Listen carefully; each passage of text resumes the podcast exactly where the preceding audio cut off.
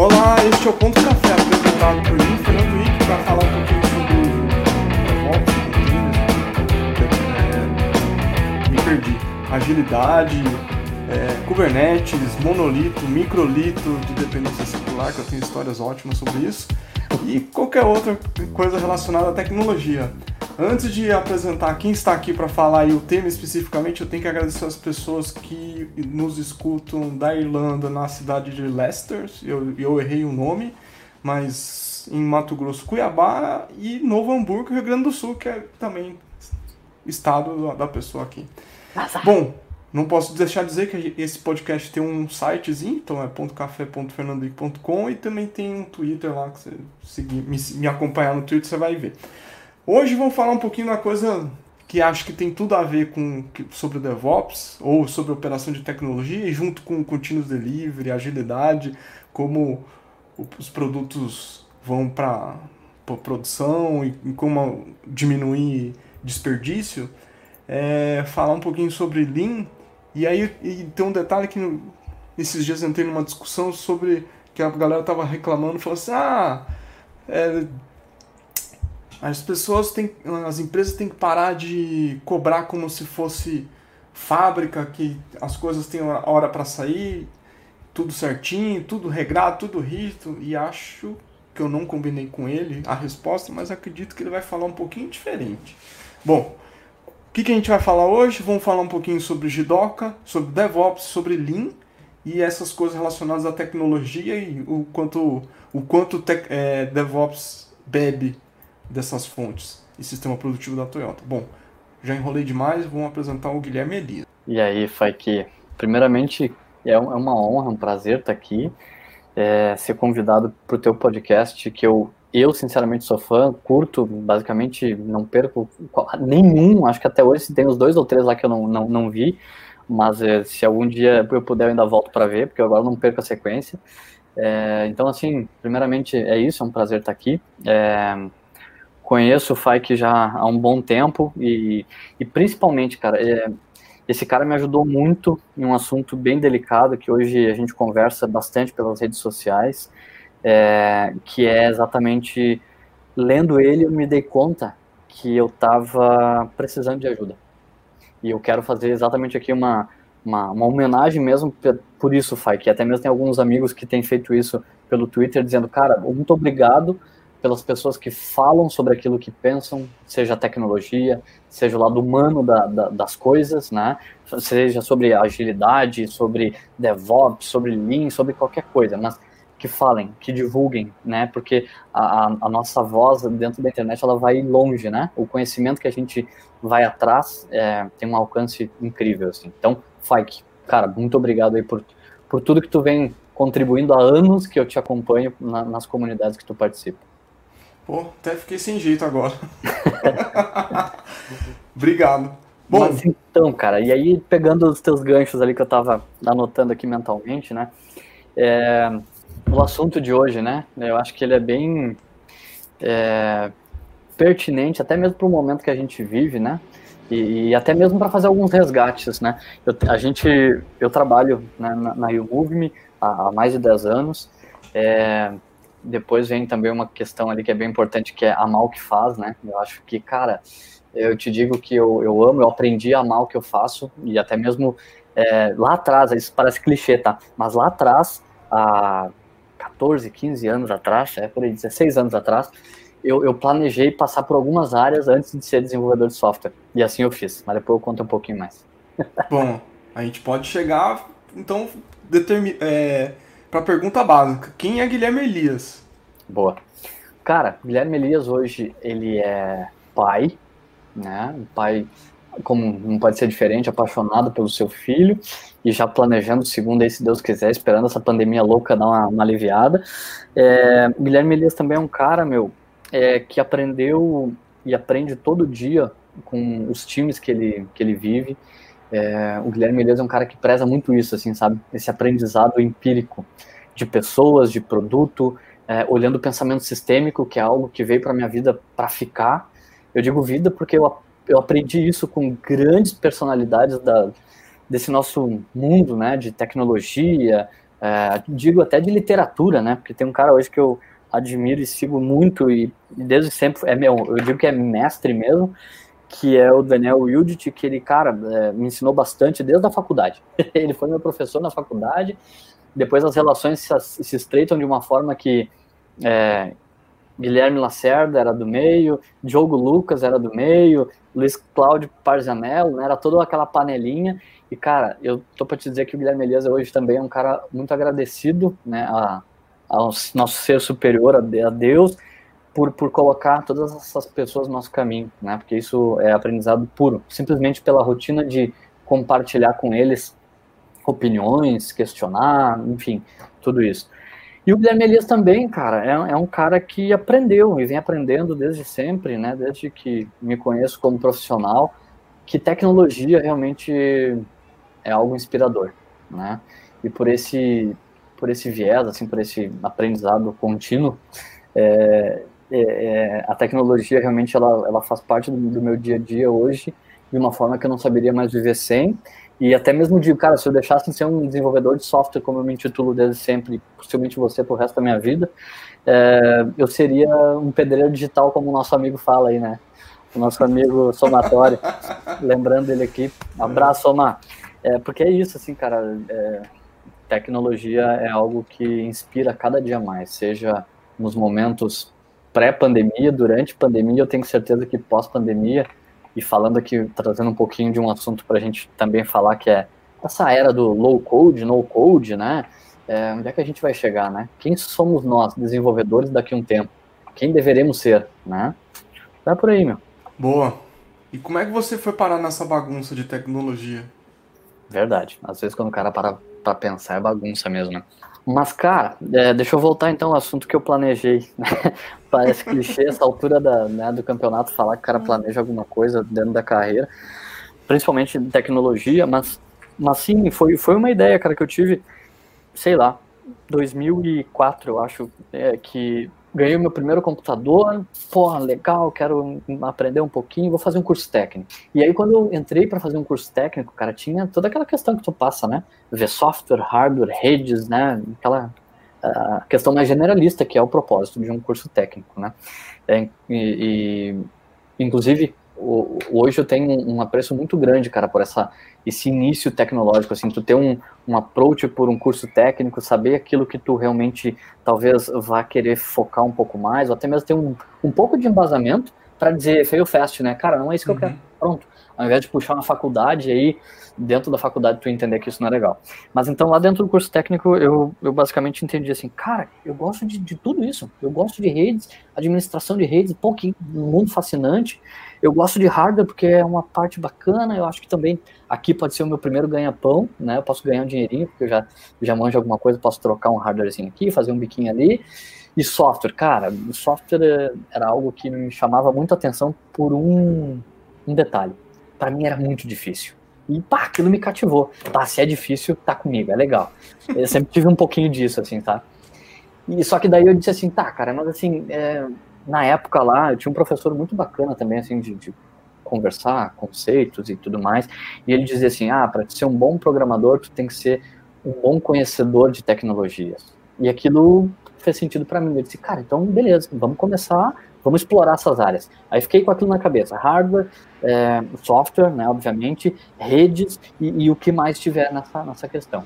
E aí o meu primeiro emprego foi exatamente na linha de hardware, né, eu era estagiário, fui estagiário durante um tempão, trocando peças, trabalhando no meio de uma fábrica aqui em Cachoeirinha, do metal mecânico, ia lá para o meio das, da fábrica, lá com os jatos de ar, da jato de ar dentro das, das máquinas, topa tudo que é lado, mas era muito legal, adorava aquele trabalho.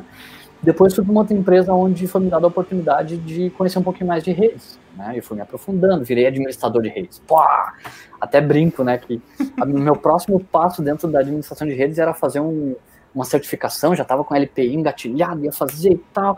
É, e aí, cara, aí comecei a faculdade nesse meio tempo. E aí comecei a, a, ter disciplina, a primeira disciplina que eu tive, cara, de linguagem de programação, acho que foi, foi com o Diogo Lucas, C, é, C++.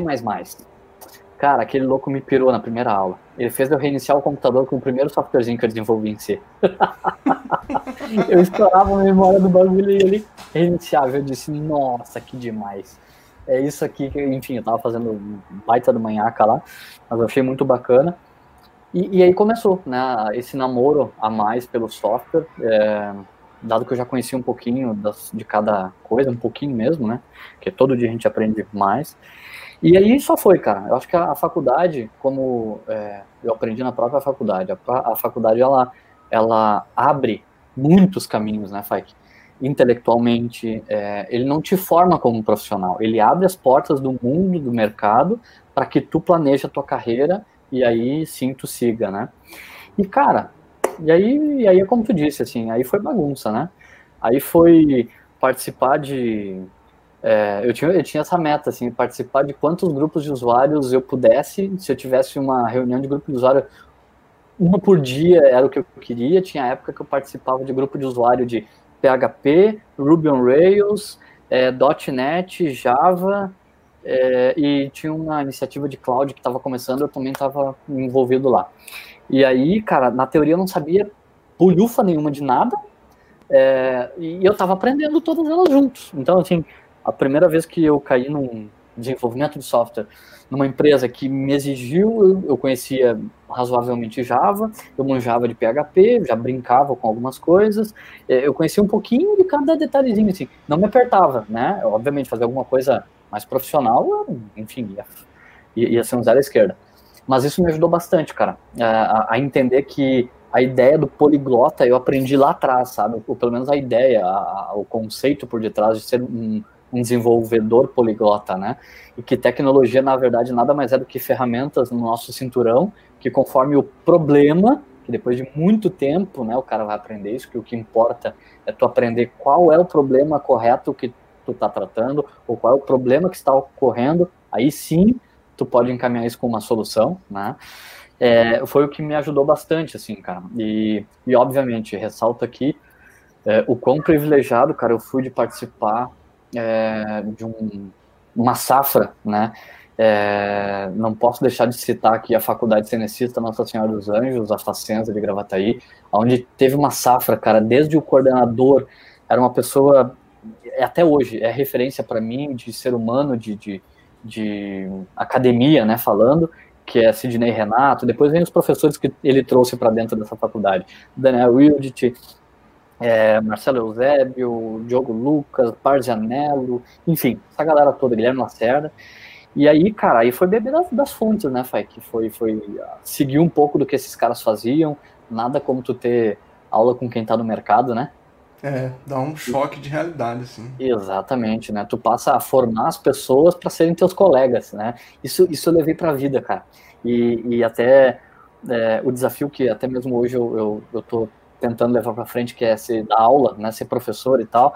Já tive algumas experiências muito bacanas, em, em onde eu fui convidado a dar aula em pós-graduação, graduação, e hoje estou na Fundatec lá dando aula no curso técnico de informática.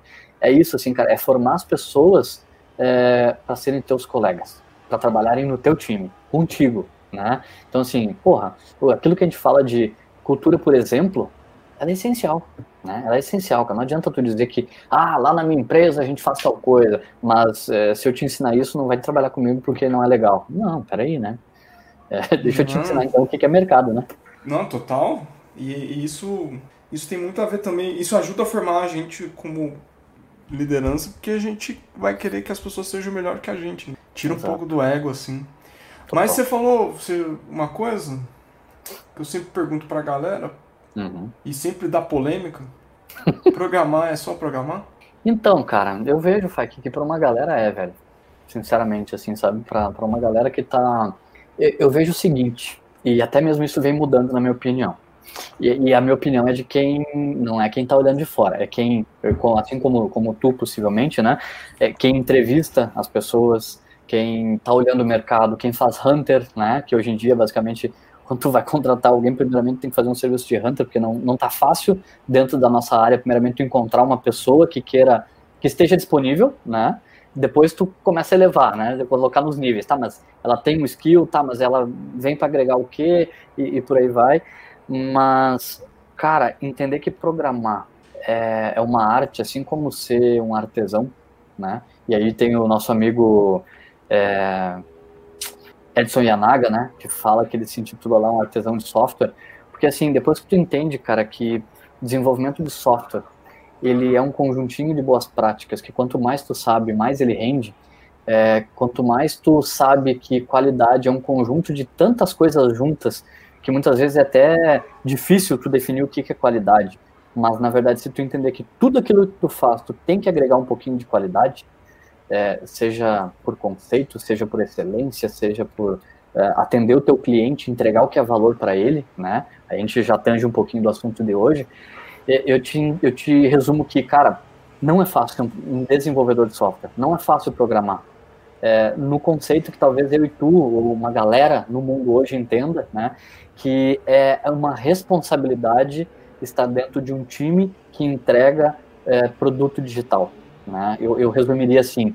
E para essa galera que não acordou para isso ainda, cara, eu te digo, moçada, é, procurem as boas práticas, que o mundo tá cheio. É, eu comentei aqui uma das, das dos canais que eu incentivo até hoje muito, que é aprendam como não fazer um software, né? Procurem os grupos de usuário, vocês vão ter histórias, não as histórias bonitinhas que a gente vê em vários eventos de tecnologia, a galera dizendo que, nossa, fiz A, B e C e tá tudo no ar há três anos, funcionando maravilhosamente bem. Não, cara, vai ver os, os Fail Fast também. Dizer, cara, eu fiz isso e deu nhaca. Não foi pro ar. A gente lançou uma versão que derrubou, por quê? Porque derrubou assim, assim, assado, né? E eu te digo, cara, que é, hoje, né, o time na qual eu faço parte, é, eu acho que a galera desenvolveu essa consciência do que é ser um bom desenvolvedor, sabe? E, e, e, hoje, basicamente, a gente é uma família, eu te diria, porque a gente compactua e, e compartilha os mesmos conceitos, né? Então, a gente está na comunidade, a gente é, durante muito tempo a gente consumiu muito a comunidade, né? Aprendendo muito, porque a gente sempre tem necessidade de fazer isso, mas lá no passado, há, eu tô há 10 anos, é, uns 10 anos era, era, a necessidade era muito maior. Hoje, e há já um bom tempo atrás, a gente consegue compartilhar aquele pouquinho que tu sabe com as outras pessoas. E, porra, meu, como tu aprende mais, né, Fike? Quando tu acha ah, que tu sabe alguma coisinha, cara, é aí que tu dá com os burros na água e tu aprende que tu tem que saber muito mais para chegar na frente de uma galera e poder argumentar aquilo que tu sabe, né? Então, eu te digo assim, cara, é, programar não é só programar. É, tem uma galera que programa por comida hoje em dia, que programa por dinheiro, né? É, de novo, o Daniel, e a gente tem uma frase, o Daniel fala muito isso, que é, meu, para esses caras, a, a natureza a, a natureza marca, né?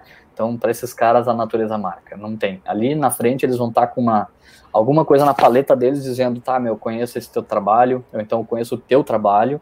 E o mundo de TI no Brasil, na tua cidade, ele é muito pequeno, né, cara? Então, eu acho que assim como a tua dignidade, o teu nome, a tua reputação dentro dessa área faz, faz muito, muito, muito sentido. Boa, boa resposta. Bom, e, e quando a gente pensa em programar no final das contas desenvolver, a gente normalmente está fazendo algum tipo de automação do que seria um processo manual ou do que algo que é impossível de fazer manualmente. a gente pensa em automação, a gente está pensando então em, principalmente o pessoal de agilidade costuma os que não estudam direito, gostam de colocar tudo em caixinha, ele uhum. gosta de dizer, ah, é, DevOps é só automação. Ou Jidoka é, é, muito com DevOps, é só automação. Não tem nada a ver com agilidade. Opa! Então, antes, é, antes de falar, fazer essa relação, o Jidoka vem do Lean, o Lean vem do sistema produtivo da Toyota, o TPS. Pode. Com, começa por onde se achar melhor, do Lean ou do TPS. Como, como é que a gente começa para chegar no Jidoka? Legal. Cara, é, eu começo do Lean dizendo da onde eu aprendi o Lean.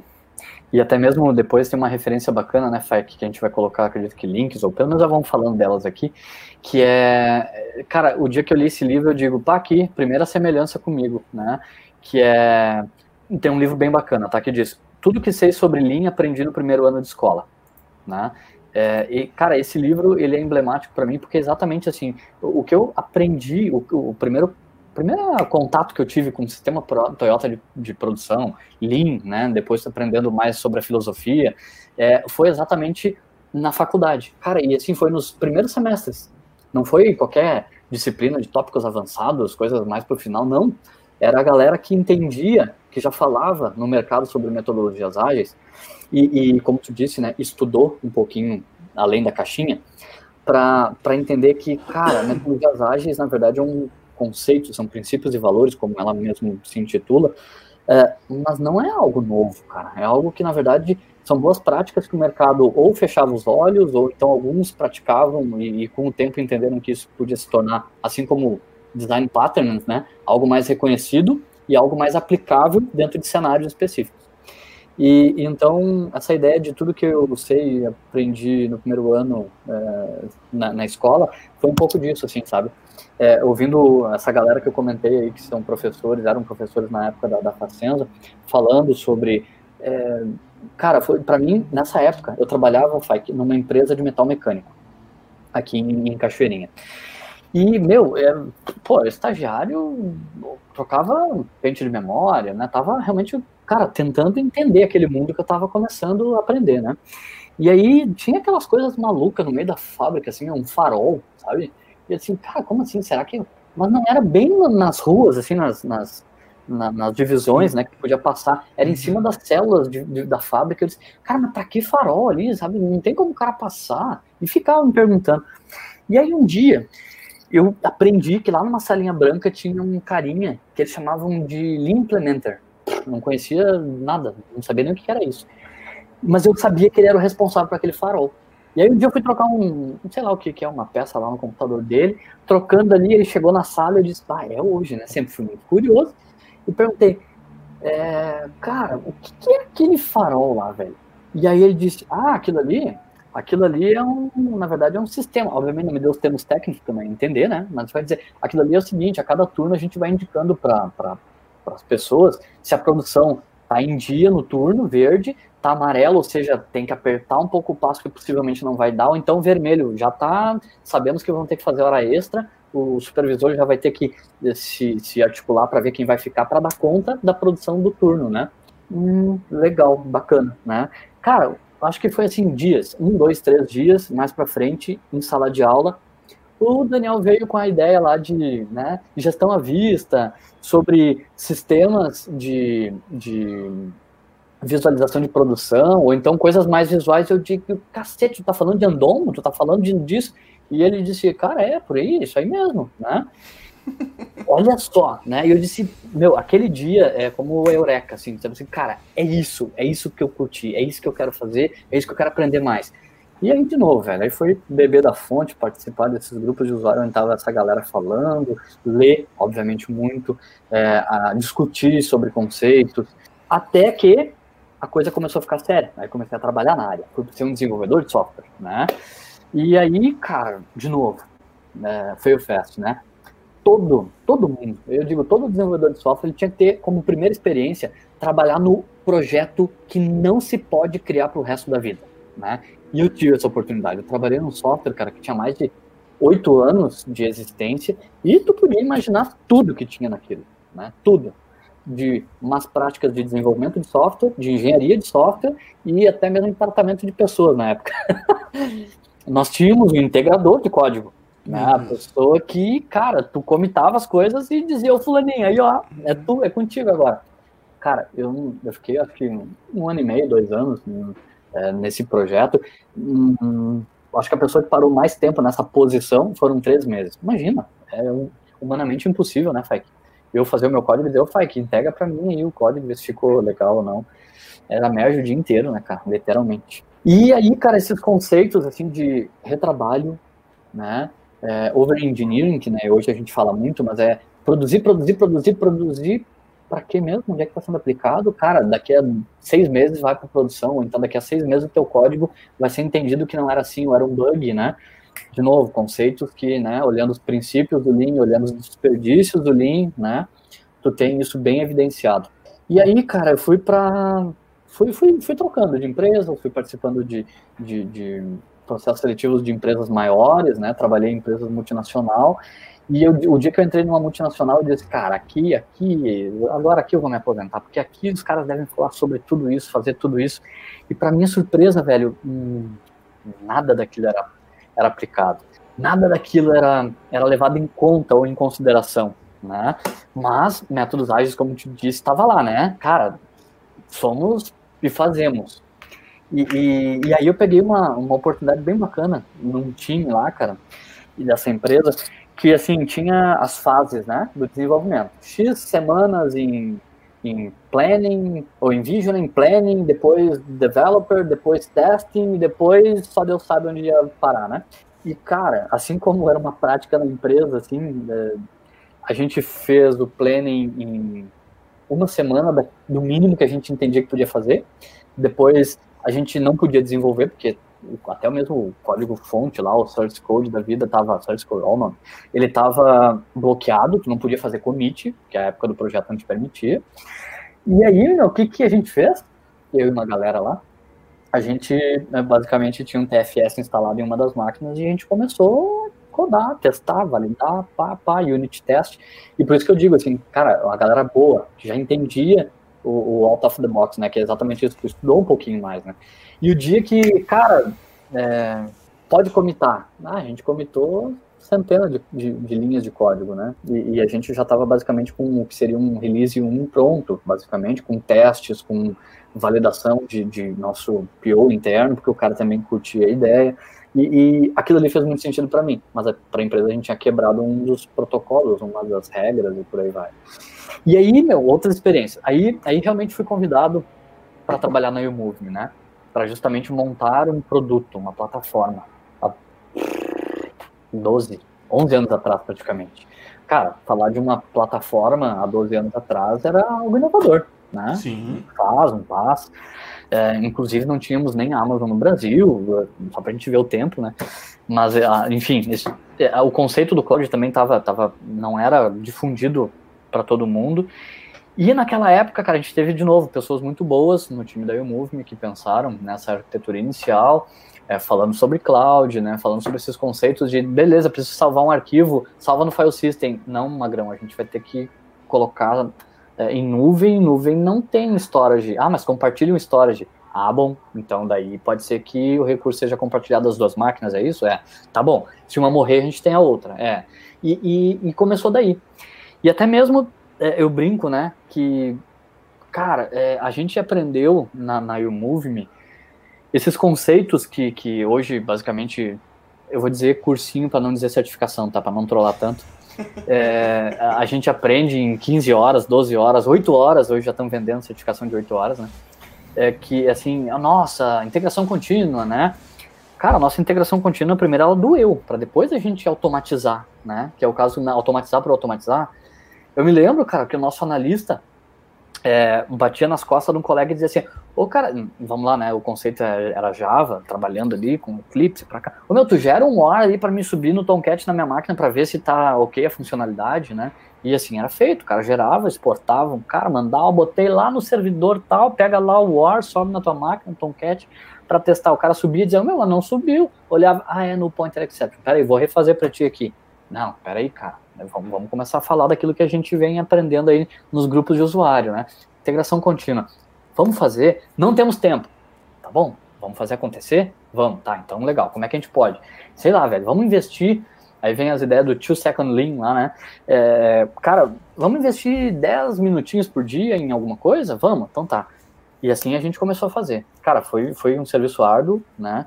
E, e, depois eu conto o desfecho disso, que para mim foi, foi bem emblemático, até traumatizante, um dia que eu recebi um tweet sobre isso. Mas, cara, todo dia a gente tirava é, o que podia, de minutos durante o dia, final do dia, antes de ir embora, né, no final de um ticket, para automatizar um build, fazer um teste e tudo mais. E, e eu conto, isso é uma palestra até que a gente já fez várias vezes aqui em TDC e tudo mais, que é, sabe o que foi o nosso primeiro servidor de integração contínua? É, na minha máquina, é, na época eu usava o Windows ainda, é, ele rodava um, um, bash, né, mas verificava o seguinte, mandava rodar o build via ent, e se uhum.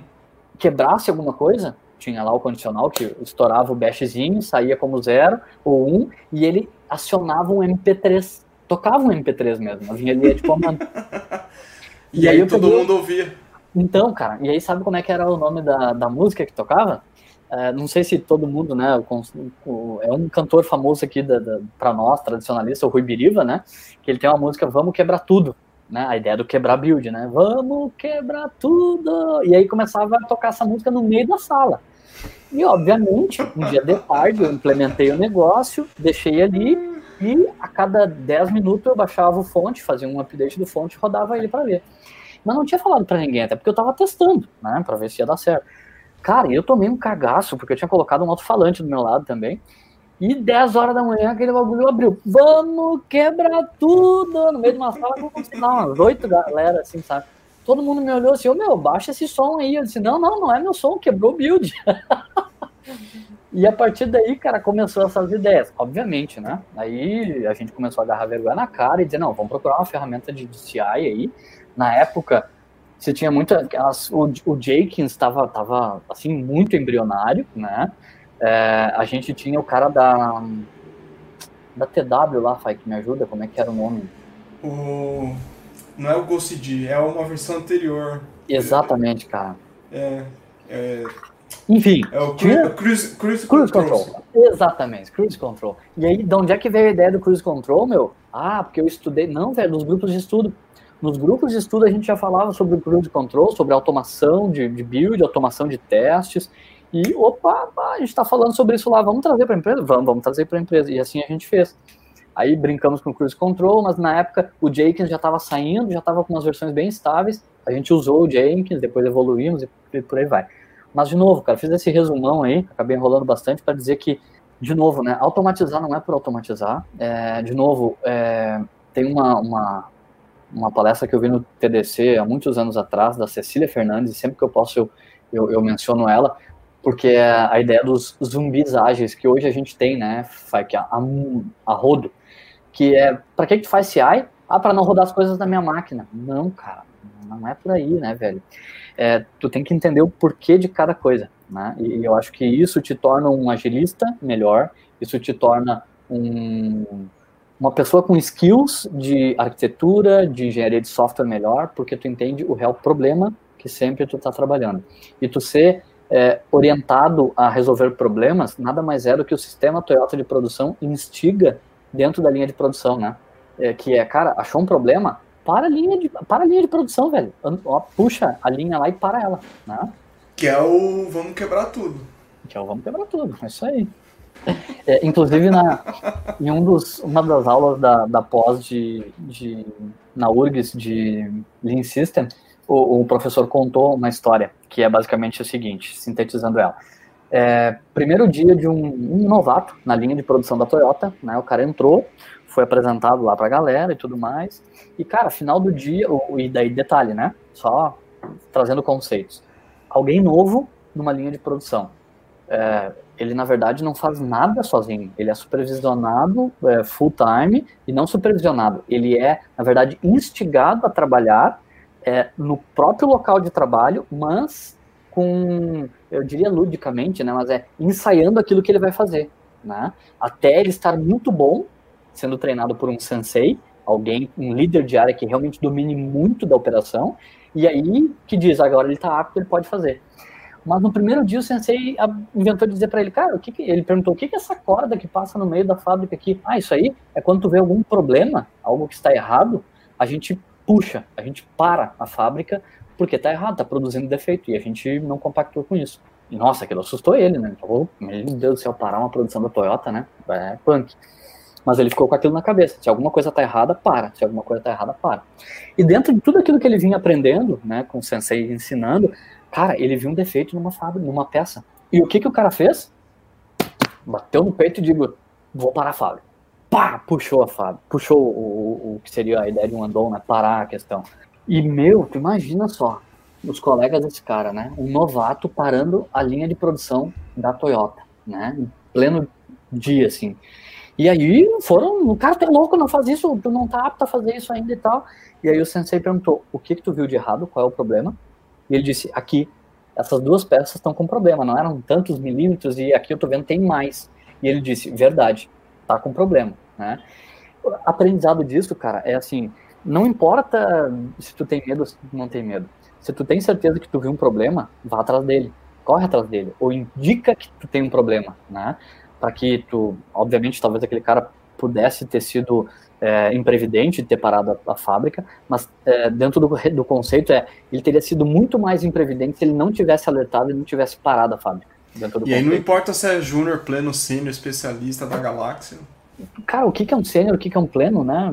Enfim, dentro da, da movement tem um conceito, aí na rua tem outro, dentro da, da, da empresa que tu trabalha, de cada um tem um conceito. Então, assim, meu, no final do dia, é o que tu tem de acordo e aquilo que é, é cultura dentro da tua empresa. Só lembrando, galera, cultura é aquilo que tu pratica, não é aquilo que tu fala, tá? É, não é o slogan da empresa, coisa do tipo. Exatamente, walk to the então, talk, né? Você tá falando, falou de Andon Cordon, você falou de Jidoka, o que mais é, que a gente se envolveu aí para ficar de forma lúdica para quem não conhece nada? Boa, cara, é, essa questão do, do, do, próprio build, né, quebrando e tudo mais, a galera fala de. E, e aí vamos começar a fazer as referências, né? É, por que, que a gente está falando aqui de Jidoka e falando de, de né, automação e tudo mais?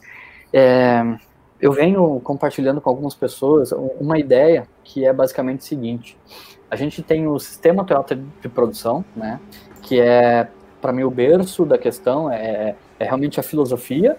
Depois nós temos o Lean, que é exatamente o, o é, vamos chamar de realmente a filosofia transcrita, né, os aprendizados, as formas sistemáticas de realmente tratar problemas e boas práticas para isso.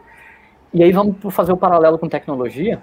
A gente pode ter as o agilismo, as metodologias ágeis como conceito, né? É, como pensar os princípios e valores, e, e, e, dentro dessa ideia, o DevOps é o pilar dentro da tecnologia, que o Jidoka é o pilar dentro do sistema Toyota de produção. Né? Por quê? Lembrando, eu queria até, Fai, que depois se tu puderes compartilhar aí também nos, nos teus materiais, tem um linkzinho, é muito bacana que fala sobre a, a, a casa da Toyota, né? E se tu for ver, tem os pilares lá, Just in Time de um lado e Jidoka do outro, né? O que, que é o Jidoka, para quem né, nunca teve a oportunidade de conhecer um pouquinho mais a fundo, é a ideia da separação, né? Do homem-máquina, que resulta em uma prática, um conceito chamado autonomação, né? Que é essa ideia da automação com o toque, com a supervisão, com aquilo que o ser humano mais é, sabe fazer, ou deveria saber fazer, que é procurar heuristicamente, né, melhoria, é, oportunidades, aprendizados e por aí vai. Porque uma máquina, uma automação, ela é burra, né? Se tu pedir para ela fazer isso, ela vai fazer isso até o fim.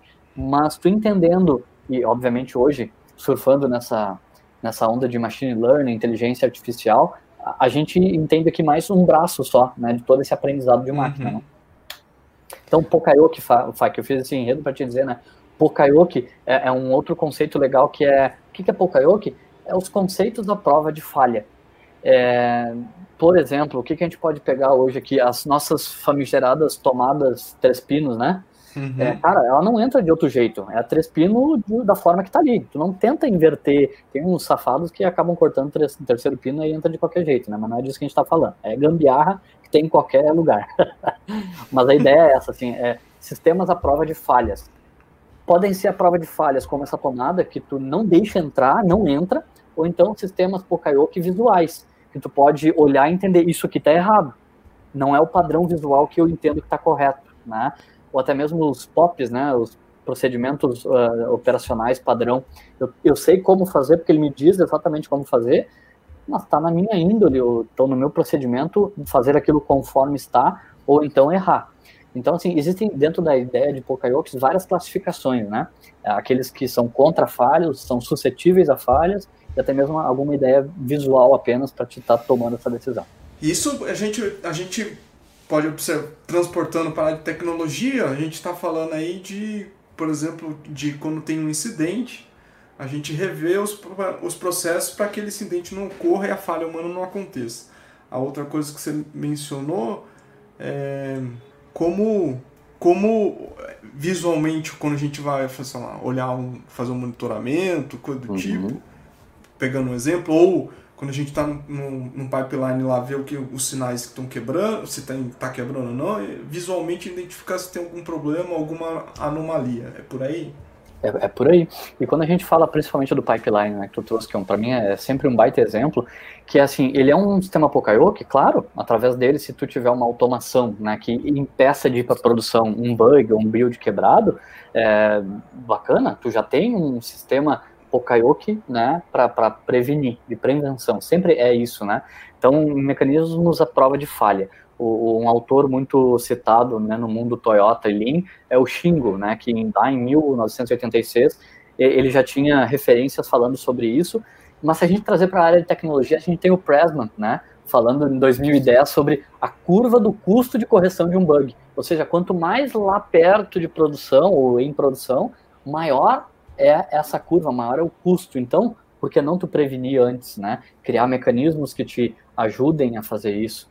E, e vamos lá, né, gente? Talvez, é, Fike, a gente acaba por, por ter uma, um benefício, digamos assim, dentro da área de tecnologia, que é qual é o custo de tu pegar agora aí um, sei lá, qualquer linguagem de programação é, e, e, criar um script que previna para fazer qualquer coisa. Falando de custo, tem o custo, tem o custo hora, talvez, como um desenvolvedor, como né, um analista, um, um especialista em fazer isso mas olhando, ele é um custo baixo, por essa curva que o Pressman fala, né, de correção de, de bug.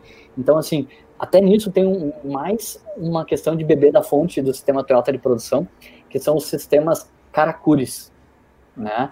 É, o que, que é Karakuris? É, na verdade, são os sistemas de automação de baixíssimo custo. A Toyota, inclusive, estava comentando com o Fai que é, a Toyota tem, faz isso, né, é, regularmente, é, feiras que apresentam as engenhocas, podemos dizer assim, que eles pensam dentro da Toyota e dentro de toda a, a cadeia né, da, da do, do, supply chain deles, é, de automatizar, como por exemplo, sei lá, é, uma rampa que tu bota a caixa aqui e ela cai, mas quando ela cai no final ela bate. Opa, então o que, que eu faço para não bater? Faz um ângulo no finalzinho para deixar a, a, coisa mais suave. Então a caixa cai no final, ela dá uma deslizada e não bate. Puxa, qual foi o o custo disso? Nenhuma. A questão é toda regulável, só aumentar um pouquinho, ou talvez mudar uma peça ou outra, né? Então, assim, são sacadas muito tranquilas de serem implementadas, por isso que é abaixo o custo, é, de tu ter, né? De novo, o que, que é Mas, isso para o nosso mundo, né, Fike? É, é, isso que eu ia perguntar. Como é que isso fica aplicado no nosso mundo? Porque a gente, vai, a gente vai, faria eventos é, dentro da empresa para discutir e mostrar soluções que a gente adotou nessa linha? Então, primeiramente eu vejo uma semelhança muito grande quando a gente vai para eventos dizer o que a gente faz, né? Então, assim, é uma forma de tu mostrar para o mundo aquilo que se é baixo custo ou se não é, ok. Mas grande parte de uma grande solução que tu apresenta tem um monte dessas automações no backstage dela para fazer a coisa acontecer, né? Por exemplo, se a gente fosse falar que a o primeiro release do You Move Me saiu com o CI tocando Ruibiriva, eu podia dizer, cara, é um sistema Karakuri. Ah, né? total. Então, é um pouco disso, assim, dessa, dessa ideia de o quê? Trazer a autonomação.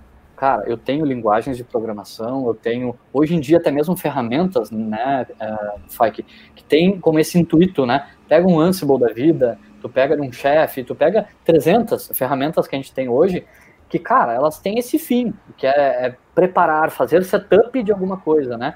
For ver setup dentro do, do mundo é, TPS, cara, é, tem um conceito lá que é levado muito a sério, que é troca de ferramenta, né? Ou seja, estou fazendo o, uma peça, a peça é quadrada. A partir de, do, sei lá, daqui a uma hora, eu termino a quantidade de peças quadradas que eu tenho que fazer, eu tenho que fazer peças triangulares meu, tem que trocar a ferramenta para fazer. A mesma ferramenta não faz a, as dois tipos. Uhum. Quanto, é, quanto eu vou perder de tempo no setup? Cara, o quanto menos possível. Aí te pergunto, pai, faz ou não faz sentido a gente ter um continuous delivery que não derruba servidores de produção ou serviços, né? Ah, total. Faz Qual é o tempo sentido. de setup olhando o continuous delivery, olhando essa ideia de tu nunca derrubar um serviço para fazer deploy? Cara, é isso? Quanto tempo eu tô no meu cliente, eu estou impactando ele, que ele está parado por causa de uma manutenção da tua ferramenta, do teu software, da tua versão que tu está tá colocando no ar. Eu te diria, hoje em dia, não é mais aceitável tu fazer um deploy e disponibilizar qualquer aplicação que seja, né? Pelas técnicas, aí vem o Lean, né, que consolida muito isso, pelas práticas, pela forma de fazer uma mesma coisa de formas diferentes e com excelência, né? Aí a gente lembra do XP com todas as suas práticas, né, de, de excelência para times, para prática de desenvolvimento de software, de engenharia, de qualidade, por aí vai. Nossa senhora, você está me lembrando a novela lá, é, A Método Godrat. Ah. E muito é. o Deming, que o sistema de produção produtivo da Toyota não seria nada sem Deming, né? Então. Oh, total. Mas. Total. E quer ver uma outra coisa louca também, Fike? A questão que a gente fala, né? É, Pokayoke. Eu, eu vou dizer hoje em dia, tá? Porque ainda tem empresas que não entendem isso como algo empresas e pessoas dentro de empresas, né? Porque eu gosto de dizer que uma empresa ela não é feita de qualquer coisa maior do que não ser pessoas dentro delas. Assim como os times são feitos de pessoas e as empresas são feitas de times que têm as pessoas dentro delas. Mas basicamente assim, quando a gente fala de usabilidade, e quando eu falo de usabilidade não é dizer que o botãozinho tá bonito, não, é, é basicamente usabilidade no conceito de cultura dela, de interação, de entender o, o melhor caminho, o melhor esforço para eu manusear um, uma determinada aplicação e até mesmo conduzir o meu usuário a um bug devido à falta de usabilidade dentro dela. Né? A, a, a dizer que, nossa, não conseguiu utilizar essa aplicação, isso é ou não é um defeito da tua aplicação? Não é um bug, não está estourando qualquer coisa na tela para o usuário, mas ele não está conseguindo usar ela. Então, assim, falando de sistemas a provas de falha, a usabilidade, a própria UX, tem muito dessa, dessa linha da, da prevenção da, da, falha a nível de usuário, do valor para o usuário, né? Ah, total. Gente, tem um exemplo famoso, eu, eu deu branco no nome da pessoa, mas é, é uma das pessoas que fala sobre o erro humano, fator, o fator humano em incidentes de, de avião. Uhum. Ele fala, ele conta a história que ó, um dos manetes de um avião na década de 50, ele tava, ele ia pro lado errado. E aí os aviões caíam porque a pessoa ia fazer um, um movimento errado. Aí eles mudaram isso, aí esse, esse tipo de acidente já parou de acontecer, é um problema de design. Então, então, é, é, é, bem, é bem por aí, é bem por aí. E aí a gente vem com outras, assim, tem, tem uma série de, de práticas, né, que dentro desse assunto, se a gente for correlacionar ou relacionar, né, é, TPS, GDOCA e métodos ágeis na essência das metodologias, princípios e valores com o DevOps, né?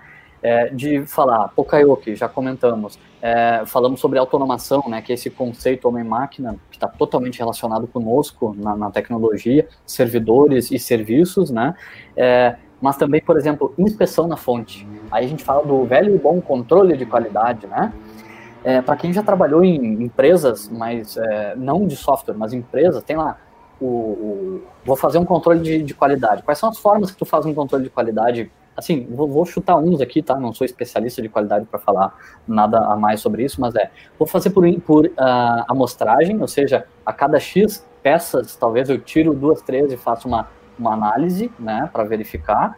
Ou então eu pego as primeiras, as últimas, ou talvez alguma do meio, e entendo que isso tá legal, ou então eu tenho que inspecionar tudo. E aí eu tenho um alto custo de qualidade né? que torna, às vezes, é, isso inviável. O que, que o Lean o sistema Toyota de produção vem dizer sobre inspeção na fonte?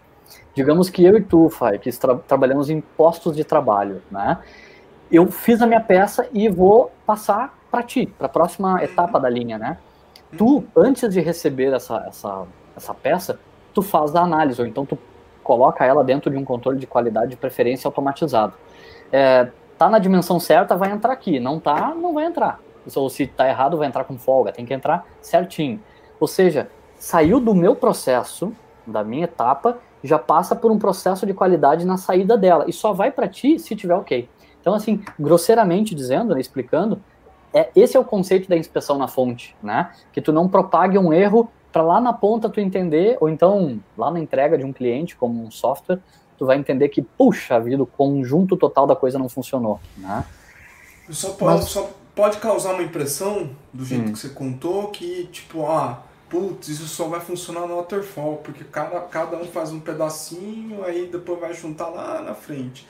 No, oh. Pensando no pipeline, é, numa esteira de continuous delivery, enfim. Como é que uhum. isso fica representado? Vamos, vamos pegar a ideia do waterfall, né? Porque, enfim, embora o waterfall seja visto como uma, é, um patinho feio, e de fato ele, ele foi interpretado a ser um patinho feio, ele não te diz que a gente tem que tocar todas as fases, primeiro uma, de, primeiro tudo daquela primeira, vamos pegar o software, né? Vamos primeiramente planejar tudo, depois analisar tudo, depois desenvolver tudo e testar tudo. Não, ele só te diz, tem fases. E aí, dentro dessa ideia, o que a gente pode trazer como inspeção na fonte? Vou começar a desenvolver, tá? Ou melhor, analisar. Peguei uma funcionalidade, analisei, trouxemos para o modelo iterativo incremental, que é vou analisar só esse pedaço de, da funcionalidade. É, vou passar para o time de desenvolvimento fazer a parte dele, que é desenvolver. É, qual é o desenvolvedor hoje que faz uma análise do, da demanda para entender entendi tudo que tem que ser feito, realmente faz parte isso aqui, isso aqui casa ali, isso aqui faz isso. Ô, fulaninho, era isso, né? Que era para ser feito? Era, era isso aí mesmo, tá, tá, tá bem claro. Cara, isso é inspeção na fonte. Pô, mas é manual, Elias. Fato. Muitas vezes hoje, é, esse tipo de approach é manual dentro do software, né? Tem um, tem um... Mas, mas acho que faz todo sentido. Por exemplo, tá. lá na, na outra empresa que eu trabalhava, a, o tinha, o pessoal tinha as atividades que eram pra, de desenvolvimento para fazer, e aí o pessoal de front-end tinha suas especificações, o pessoal de back tinha as deles. E elas se casavam. Mas muitas vezes eles saíam fazendo sem olhar e sem perguntar qual o impacto uhum. que ia ter do outro lado. Então o cara de, de, de front fazia um pedaço, o de back fazia muito depois, e aí quando ia integrar, porque eles não fizeram juntos, uhum.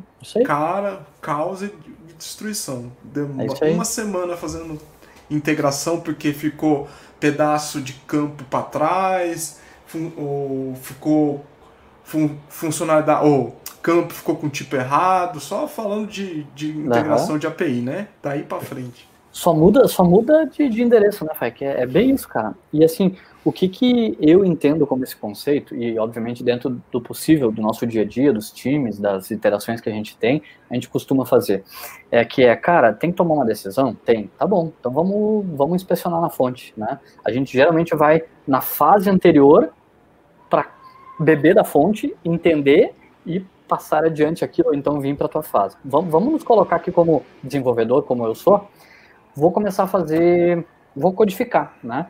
O que, que a gente pode entender dentro dessa ideia de engenharia de software e boas práticas, XP e por aí vai, é, que é inspeção na fonte de código. Teste, teste mesmo, né? E, e XUnit, para quem é, não tem a referência, tem um baita de um livro com esse nome do, do Mesaros lá, né? É, então, XUnit. É, a ideia é, eu vou criar teste de unidade para isso aqui. Tá, quais são as outras possibilidades de testes que eu posso criar? Aí a gente traz a referência do, da pirâmide é, de teste lá, né? Uhum. É, quais são os, as camadas que eu consigo entender? Por quê? Porque quando eu passar para frente, seja para a etapa de integração, seja para a etapa de um deploy, ou até mesmo como tu falou, de integrar mais para frente com outros serviços, cara, a especificação está aqui. É, se está errado, entendemos errado. Tá bom, acontece. E a gente pode vir aqui e modificar. Só que detalhe, quem for na frente modificar isso, alterar isso, tem a inspeção na, na, na, na fonte pronta já para dizer o gabarito passou, tá pronto, é isso, né? Tá inspecionado de novo. E, e, tá, mas aí alguém pode dizer, tá, mas tá falando de teste. TDD, TDD não é teste. Não, mas peraí. Quando tu traz TDD também, avaliando arquitetura e design, tu tá fazendo ju justamente o quê? Criando a inspeção para ser feita daqui para frente, né? Vamos pensar de teste de contratos, teste de arquitetura, né, que hoje em dia está muito em, em, voga, a gente vem usando bastante isso no Movement também, que é, meu, eu disse que as camadas de fora só podem falar com as de dentro, as de dentro nunca vão falar com as de fora, né? Inspeção na fonte, de novo. Estou dizendo, se alguém tentar implementar alguma coisa que consuma para fora, vai dizer, uh -uh, não pode, né?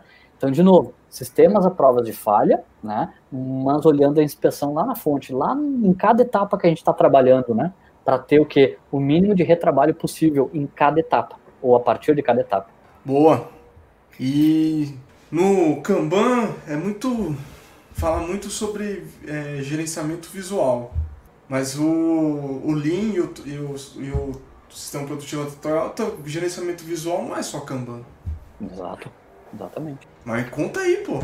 O próprio, o próprio, o próprio fato de tu olhar para o lado, né, e ter um uhum. monitor, um monitor no teu lado, com alguma coisa verde ou vermelha já te diz alguma coisa, né? Sim. Sem contexto nenhum. Eu não sei, por exemplo, o Fai que desconhece talvez a operação do Remove mas, cara, se ele chegar no Remove e ver um monitor verde, ele vai dizer, parece que tá legal isso.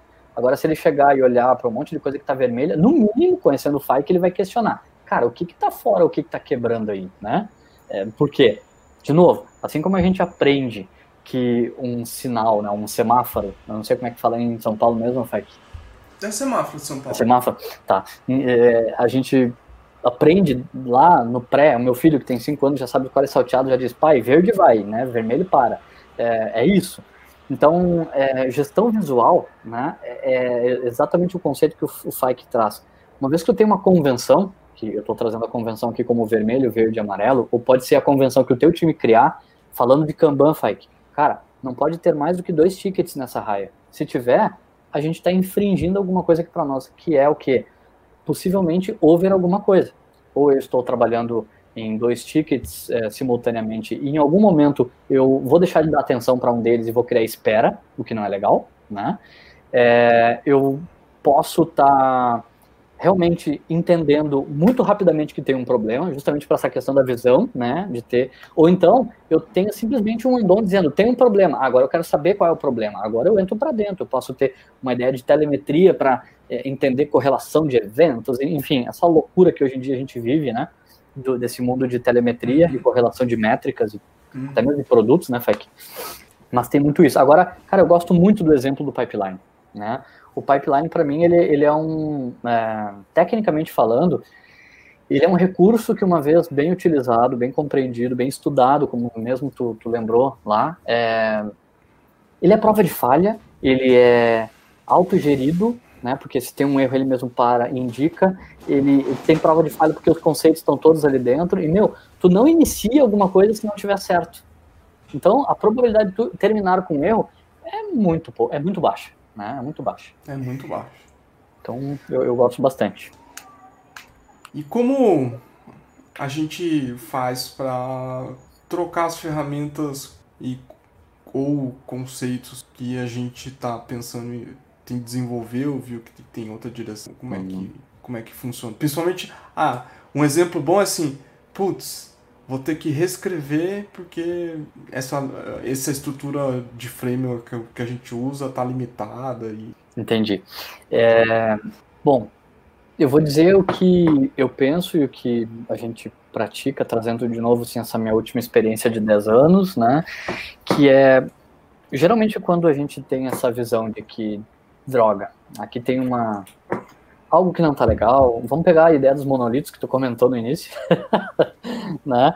Ah, cara, o monolito é ruim. Depende, velho. Né? O que, que é o ruim, para quê, qual é o approach, qual é o problema mesmo que a gente está dizendo que ele é ruim, por que, que ele é ruim, né? De novo, é sempre entender o problema e entender quais são as possíveis soluções, sabendo aquilo que a gente sabe, aquilo que a gente pode procurar como solução. É, mas dentro dessa ideia da, de Vou trazer aqui, tá? A ideia da troca rápida de ferramentas, ou então ter as ferramentas, é, eu acho que é isso, né? Falando de arquitetura e engenharia de software, hoje a gente não tem mais espaço para te não ter troca rápida de ferramenta, né? É, sei lá, eu nasci com uma tecnologia e agora para me poder tirar ela eu tenho que reescrever todo o meu serviço. Legal, isso acontece muito hoje ainda com serviços que não foram pensados dessa forma. Aí vem o conceito lá de programar não é só programar, né? É tu ter estratégias de produto, estratégias de engenharia, estratégias de arquitetura, estratégias de design, que muitas vezes é, se confundem, mas cada um tem a sua hora, né, para ser discutida no mínimo. E aí, cara, aí eu não posso deixar de falar, né, Fai, que é, cara, ferramentas como é, Cloud. Cloud, para mim, ele quebrou um, um grande paradigma, né? É, cara, é possível tu como a gente já teve, ter uma, uma queda de um servidor é, em produção de banco de dados, por exemplo, e em 15 minutos está com ele no ar de novo? Claro que é. Eu tenho backup, eu tenho tudo. Só quem sabe, né, quem, quem mantém um banco de dados, já manteve um banco de dados, é, o quanto tem que gastar, o quanto tem que estar tá preparado, o quanto tem que estar tá engatilhado para, cara, um outage desse voltar em 15 minutos, né?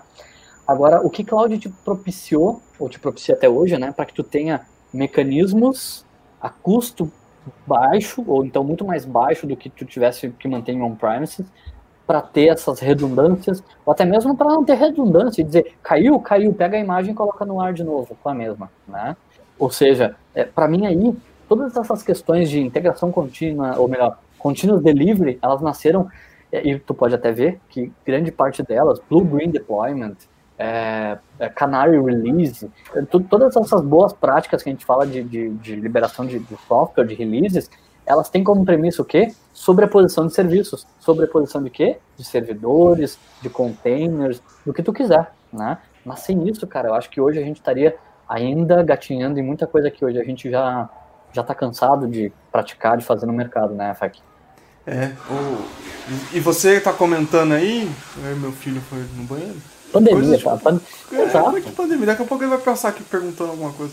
É, você comentou, me lembrou uma coisa que eu, eu não lembro qual dos livros que eu li, mas é, no, no sistema de produção em massa, as pessoas são intercambiáveis. Uhum. No sistema da Toyota, as, as máquinas entre as máquinas, os processos são. Eu vou estar tá cometendo algum erro aqui, mas enfim, vou falar meu entendimento é, são as, as máquinas podem fazer peças de forma intercambiável, no sentido de que é fácil você trocar a peça de um modelo para o outro, porque a, a máquina consegue se ajustar e você tem o tempo com uma folga para fazer esse tipo de ajuste, para fazer o setup. É nessa linha aí, na comparação que você falou com cloud, containers, coisas do tipo? É, é, eu acho que tem, tem, tem muito a ver com isso sim. Até porque se a gente for trazer né, esse mesmo paralelo, né, lá do sistema Toyota de produção, da troca rápida de ferramentas, que tu vai lá, faz setup, prum, vai embora, a gente faz essa, esse mesmo paralelo com software, que é, vamos falar de entrega de software, né, release, que é deployment, que é tu, cara, tu baixa um, entrega outro. Hoje ainda, a gente fez um, um deploy bem complexo, cara, é, de produto lá na, na, na e assim, ninguém sentiu nada né? Obviamente, tinha todo um aparato de pessoas pensando aquilo que eu comentei da heurística, né? pensando nos cenários, entendendo, validando antes, simulando antes, com toda. Uh, aí vem as boas práticas de tu ter um ambiente é, produtivo, um ambiente produtivo, testável ou é, intercambiável de validação, enfim, né, tudo que tu consiga fazer. E, e, hoje a gente tem uma coisa bem bacana que a gente consegue uh, criar um ambiente desse de testar em alguns segundos, assim. É, é muito bacana, né? Justamente por esse, por esse, eu diria assim, por todo esse legado que a gente vem é, deixando a nível de tecnologia durante muito tempo. A comunidade é muito forte nesse quesito, né? Factu mais do que ninguém conhece. E hoje isso tudo é possível. É, a gente ter disponibilidade de 99,998% como disponibilidade hoje, nos últimos 30 dias, eh, se não me engano, da, da plataforma YouMove, é, por isso, né? Até mesmo banco de dados, cara, eu e o, o nosso amigo aí, Fabrício Mello, mais um cara que, né, merece todo o nosso aplauso aí, é, é, a gente já fez alguns papos com, com a galera falando sobre essas boas práticas de como fazer um deploy de database, sim, um RDBMS, com todas as suas é, entranhas ali, que muita gente sabe que é problemático de fazer um deploy sem, sem downtime, mas sim, é, quando tu estuda, quando tu conhece os recursos corretos, né, é, tu consegue fazer, né. Agora, para a pessoa, Fike, se eu te pedir para fazer a cada meia hora alguma coisa diferente, ah, a gente consegue. consegue. A gente consegue, mas, cara, como é que tu vai estar no final do dia? Troca de contexto cansa demais. Mas tu tá louco, a gente não foi feito para isso, cara. O ser humano não foi feito para isso. Ele consegue fazer é, alguns bem, outros melhores, outros não conseguem fazer. E eu tenho, eu confesso, cara, eu tenho. Bom, eu sou desenvolvedor de software, então eu sou preguiçoso por natureza, né? É, e, cara, ficar gerindo contextos diferentes, para mim, é, uma, é um dos principais desperdícios da modernidade, sabe? Que cada vez mais a gente está tá esquecendo disso e fazendo com que as pessoas tenham que gerir um. Quanto mais generalista, muito mais coisa tu possa ter, tu te orgulha para dizer, nossa, eu faço gerência de tanta coisa. Cara, vamos ser sistêmico, vamos fazer um, é, um exercício, né? Vamos praticar o que a gente fala de mapeamento de, de fluxo de valor, né, dentro do sistema Toyota de produção. Cara, tu vai achar gargalo, porque tu vai ser gargalo de um monte de coisa, porque tu tá fazendo um monte de coisa ao mesmo tempo, tu tá deixando espera. Então, uhum. tu vai ter desperdício, porque tu vai estar tá um monte de coisa contigo, ao invés de estar tá, uh, saindo algo a cada X tempo, tu vai estar tá saindo três coisas no tempo que era de 10 e por aí vai, né? Pô, eu fiz um, uma, uma, um Kaizen com, com a equipe, com a outra equipe onde eu trabalhava, de coisas paradas em dias, deu 586, 83. Cara, tu e quer ver o melhor A equipe não tinha seis meses. Então, e, e, cara, aí tu tocou no outro ponto. Anota para mim pra gente não deixar passar, Kaizen, tá? É, mas assim, dentro disso, é, é, para quem nos ouve aí, para quem nunca fez esse exercício, dê uma procurada, a gente vai deixar referências aí também, sobre essa ideia de mapeamento fluxo de valor, né? Ah, sim. É, nossa, parece um, algo difícil e parece alguma coisa mais a nível tático, estratégico. Não, cara, faz o teu deploy. Faz um, um diagrama de fluxo de valor, um mapa de fluxo de valor do teu deploy tu vai te espantar o quanto tempo tu fica parado esperando as coisas acontecerem. Né? E aí entra o quê? De novo, vamos voltar agora nos conceitos. Tá, mas peraí, Guilherme, tem coisas que eu não consigo otimizar tempo. Por exemplo, eu levo, vou trazer um caso real, tá? E tô falando de mim para não falar dos outros. A gente leva dois dias para fazer a homologação do nosso software, porque tem uma cacetada, a gente se orgulha, inclusive, de ter uma cacetada de testes de tudo que é nível da pirâmide para validar o nosso software. Legal, amigo, por que, que tu não paraleliza isso para tornar mais rápido? Né? Ah, mas como é que. Automação, de novo, conhecer é, XP, primeiramente, excelência técnica, né? Kaizen, reflexão sobre aquilo que acontece, né? É, o time, empoderar o time para que ele resolva isso. E, de novo, two second lean, né? A cada deploy, tu vai procurando onde é que tá a espera. Auto automatiza, melhora, repensa. Se for o caso, refaz, né? Mas, de novo, isso é pensamento sistêmico, isso é melhoria contínua. Um time que não vive, ou pelo menos não tem esse objetivo de estar tá, é, revisitando esses conceitos semanalmente, mensalmente, a cada fluxo que se encerra, cara, tá estagnado, tem um problema sério, né? É, tá, isso é legal. E como é que tu. Agora eu te pergunto, Fai, para nós bater uma bola aqui. Como é que tu faz um time de 10 anos praticando isso não deixar de praticar? Putz. É putz mesmo, cara é, é um. É porque né, é, difícil, é, é difícil você não, não relaxar em relação a isso. É, exatamente. E aí, e aí vem uma coisa muito bacana, que a gente entra na ideia do aprendizado contínuo. Isso, acima de tudo, para mim, é uma cachaça. Por que cachaça? Cachaça no bom sentido, obviamente. É uma coisa boa, que tu é, gosta de fazer, então tu faz de uma forma é, simples. Se a né? pessoa não bebe, pode ser um chocolate. Boa, se ela gosta obrigado. de chocolate. Boa, é um chocolate, é isso aí. Principalmente ali por em torno de 11, meia-noite, aquela. Tipo assim, não tem casa que tu quer. É, mas, é, cara, o, o, de novo, o sistema Toyota de produção, o Lean, tem um conceito que a gente. Hoje a gente fala, né? Vamos fazer o paralelo, paralelo de novo. Lean, sistema Toyota e mundo agile, né? Agilista, métodos ágeis, princípios e valores. É, a gente fala de Coding Dojo. Cara, de novo, assim, eu conheço a galera que possivelmente fez os primeiros coding dojos em faculdades no Brasil. Aqui no Rio Grande do Sul, eu talvez tenha participado do primeiro coding dojo em sala de aula. É, enfim, as pessoas comentam sobre quem foi primeiro, quem não foi primeiro, mas não é o caso aqui. Mas, é, cara, o que, que é o conceito do coding dojo, né? Para quem também desconhece e tudo mais. Vamos lá, vamos quebrar primeiro. Coding codar, né, codificar, vindo da nossa, do nosso nicho, do nosso mercado de tecnologia, que é codificar. Dojo, dojo é a prática de, é, de uma forma disciplinar, tu evoluir uma técnica, uma uhum. prática, né? Isso, se eu não me engano, aqui posso estar falando besteira, mas se eu não me engano veio do karatê, né?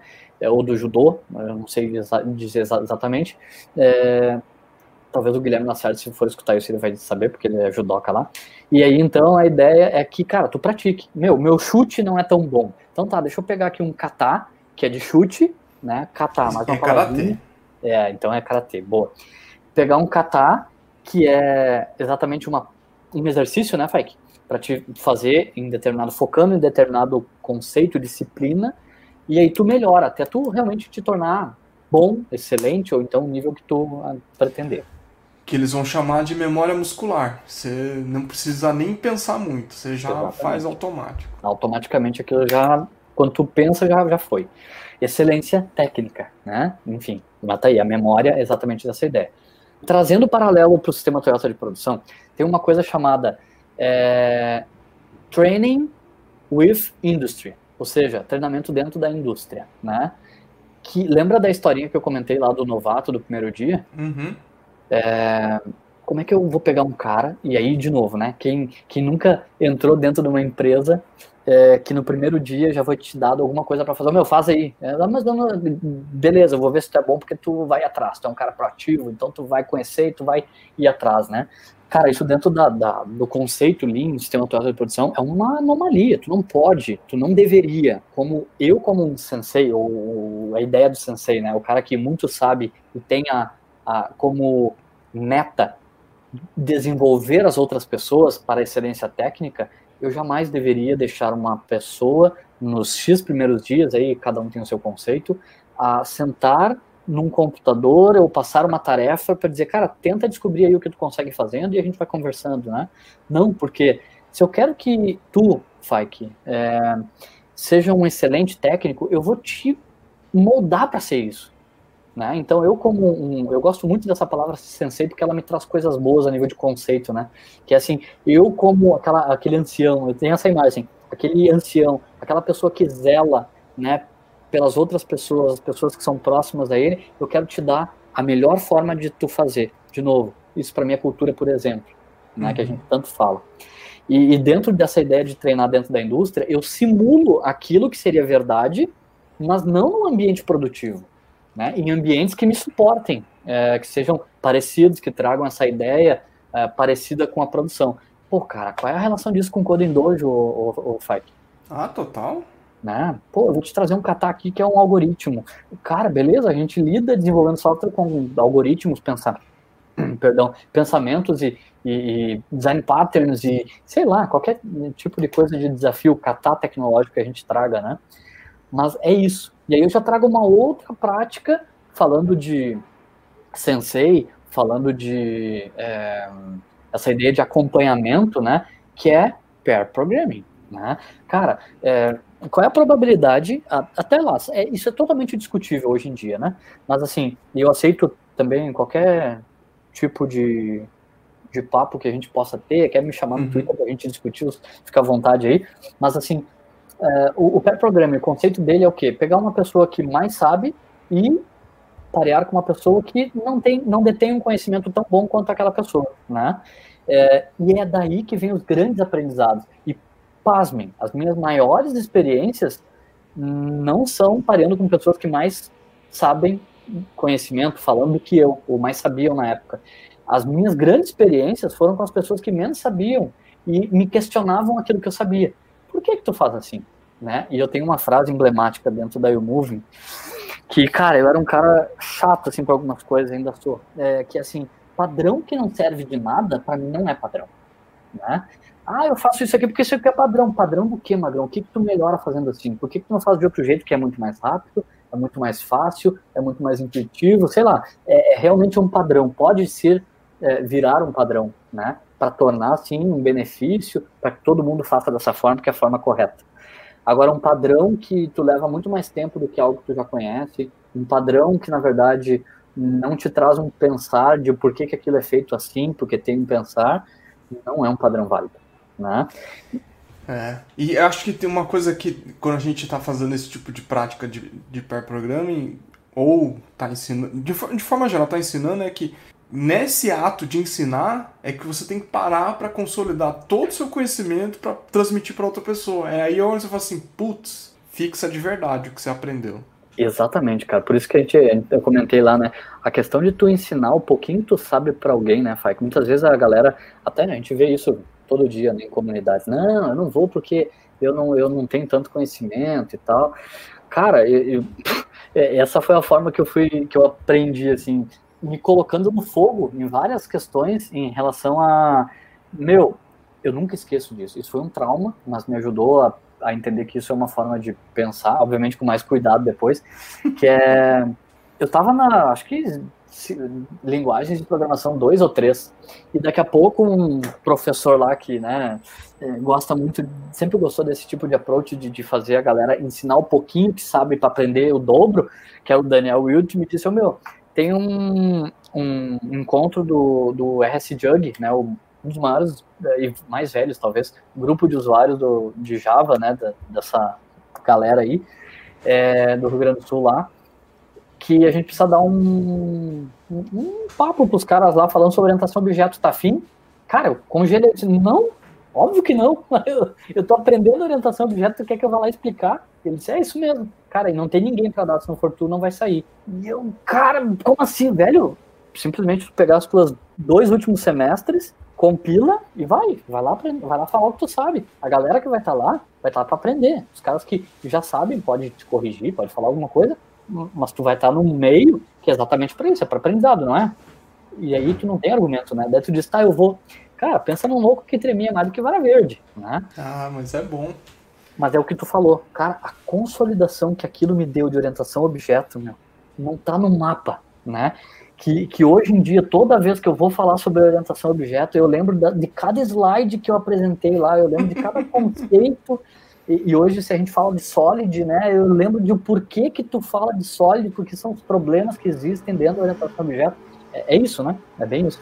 Pô, demais. Pena que tem que encerrar. Pois então, cara.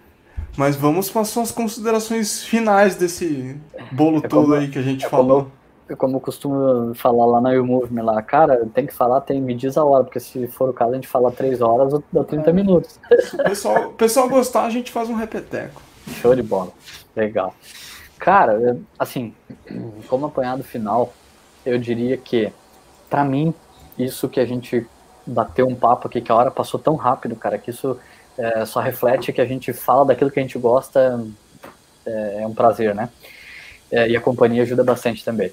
Mas dentro dessa ideia, eu, eu tenho, venho fazendo sempre esses paralelos, sabe? Entre o que eu vinha empiricamente aprendendo com os métodos ágeis e, e principalmente aplicando né, dentro uhum. dos produtos, dentro da empresa, dentro do dia a dia, que a gente também se desafia muito para aprender coisas novas.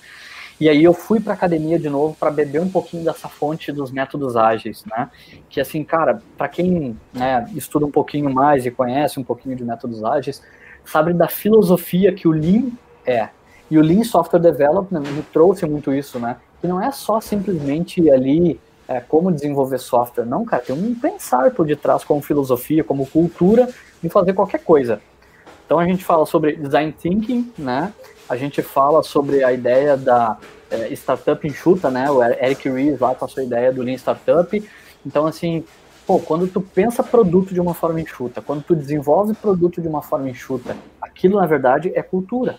Como é que tu pensa produto de forma enxuta, né? Como é que tu pensa com time de forma enxuta? Aquilo vira realmente filosofia é, de um time, de pessoas, de uma empresa, né? E aí eu resumo daquela pergunta que até né, comentei, brinquei contigo ali, como é que mantém um time há 10 anos falando de, de princípios e valores de métodos ágeis, como é que se mantém um time focado em excelência técnica, procurando a cada deploy entender que ali tem uma oportunidade de melhoria, né? Entender que o que eu vou, vou programar não é o que eu vou entregar, desculpa, não é aquilo que eu programo, e sim é qual é o valor que eu estou agregando mesmo para o meu usuário final lá na ponta. Uhum. E tu trazer isso, Fike, para o teu time como reflexão em Kaizens, desculpa, Kaizen não é retrospectiva, tá, galera? Pelo menos eu penso assim. Retrospectiva é aquele momento legal onde tu, com o time, tu fala sobre um monte de coisa. Kaizen é onde tu foca com o teu time para fazer melhoria. Kaizen, né? Melhoria. Exatamente a divisão da palavra te traz essa questão, evolução boa, né? É, então, esse é o desafio, sabe? De, da melhoria contínua é talvez nunca achar a perfeição, porque a melhoria contínua te instiga sempre a estar evoluindo, não te comparando com os outros, mas conosco mesmo, né? Contigo mesmo antes, com o teu produto mesmo ontem, com o teu último deploy, sabendo que aquele erro que tu teve, tu vai automatizar para não acontecer de novo. E aí tu te desafia em talvez não derrubar nunca mais a aplicação, ou então tu te desafia em chegar em 100% de um SLA. E, cara, a gente já teve na YouMove em 100% de SLA. A gente sabe o quão custoso isso é, o quão trabalhoso, o quão é, difícil é mesmo, né? E a gente tem os limiares para entender, cara, até aqui a nossa excelência vai. Hoje, Pike, eu resumo nosso papo aqui para dizer o seguinte: não pense como ser humano dentro de um produto, dentro de uma empresa, dentro de um time. Pense como um sensei, aquilo que tu vai estar desenvolvendo as pessoas, porque quando tu desenvolve as pessoas, tu te desenvolve, e isso para mim traz uma reflexão para fechar com o, o, sistema, os métodos ágeis. Métodos ágeis, eh, pelo que a gente comenta e sempre fala, é a forma humanizada de desenvolver software, né? cara, eu sempre me pergunto, cara, o que, que é, beleza, tu aí como referência de tecnologia, métodos ágeis, o que, que tu fala, o que, que é métodos ágeis para tecnologia? É só isso, é desenvolvimento humanizado de software. Por que humanizado? Porque tu usa de todas essas boas uhum. práticas, de tudo isso que a gente falou, para endereçar problemas é, e fazer com que as pessoas no final do dia estejam motivadas, empoderadas, é, entendam realmente o seu lugar dentro do time, dentro da empresa e como ser humanos mesmo, né? E não trabalhem enlouquecidos. E não façam hora extra. É, e você me lembrou de um, de um livro que me marcou bastante da, do Tom e Mary Poppendick. Os pais. Desenvol, é, desenvolvimento baseado em Lean. Uhum. Quer dizer, o título não é esse, o título é. Ah. esqueci. Implementando, implementando Lean, alguma coisa assim, né? É, software, é. software development, alguma coisa assim, não me lembro lá. Mas então, cara, esse, esse casal aí, Martin Pop Dick, que muito bem lembrado a referência deles, para não deixar passar, eu acho que eles é, realmente foram. Cara, eu li muitos livros sobre eles, assim, e principalmente a, a Mary Pop Dick, né? Ela, ela trabalhou na, na, no metal mecânico, né? Então, assim, ela, ela vem do berço do sistema Toyota de produção, ela vem do berço do Lean e, obviamente, depois fez uma, o que eu entendo, ela fez uma tradução para o software development. Sim. Cara, é essa tradução que me instigou a fazer uma especialização em engenharia de produção.